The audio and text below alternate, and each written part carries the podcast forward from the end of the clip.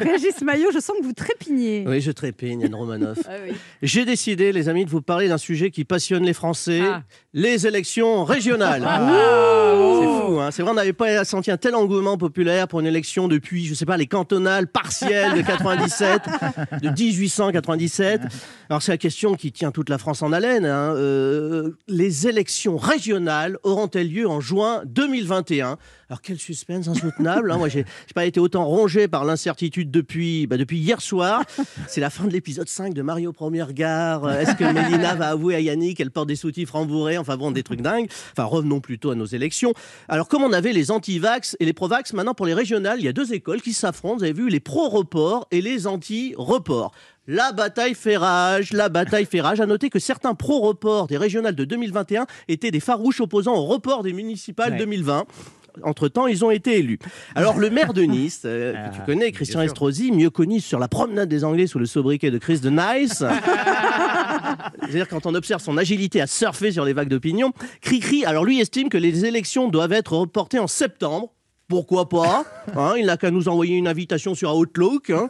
Moi, je tiens juste à, à dire qu'en septembre risque d'être un peu chargé en termes d'événementiel. J'ai l'agenda sous les yeux de septembre. On a déjà Roland Garros, le Tour de France, la fête de la musique n'a pas dit son dernier mot. Et vu la célérité avec laquelle on administre le vaccin, on n'est pas à l'abri de voir débarquer les ponts de mai la semaine de la rentrée des classes. Alors, dans le camp des maintiens des élections, on entend l'argument oui, on ne peut pas empêcher les Français d'aller voter en juin, alors qu'on annonce la réouverture partielle des théâtres. Ça se tient, ça se tient, mais franchement, ça ne changera pas grand-chose. Je veux dire, quand on observe le taux de participation aux élections en ce moment, on se dit que la démocratie n'a pas attendu la pandémie pour passer en jauge Covid.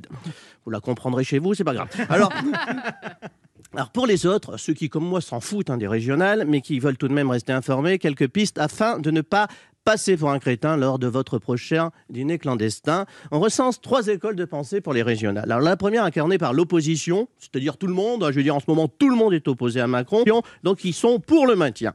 La majorité, c'est-à-dire personne, hein, si ce n'est Brigitte, Emmanuel et ce qui reste de La République en marche, eux sont favorables au report. On les comprend les gars, hein, quitte à se prendre une branlée, autant passer un bon été avant.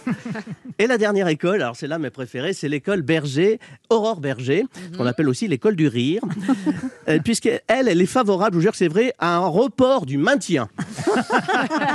alors si Aurore reçoit un prix cette année, ce sera celui de l'humour politique, hein, dans la catégorie humour. Vous vous souvenez, il y a deux semaines, en a Aurore Berger a déclaré sur France 2 à propos de la situation sanitaire, je vous jure que c'est vrai, elle a dit, on sait que la situation est douloureuse pour ceux qui ont perdu la vie. Eh ben, merci pour cette belle analyse, Aurore. Je sais que l'Assemblée est en plein débat sur l'euthanasie, mais je ne connaissais pas encore le concept de douleur post-mortem. Décidément, décidément, les politiques ne nous emmerderont jamais autant qu'ils nous distraient.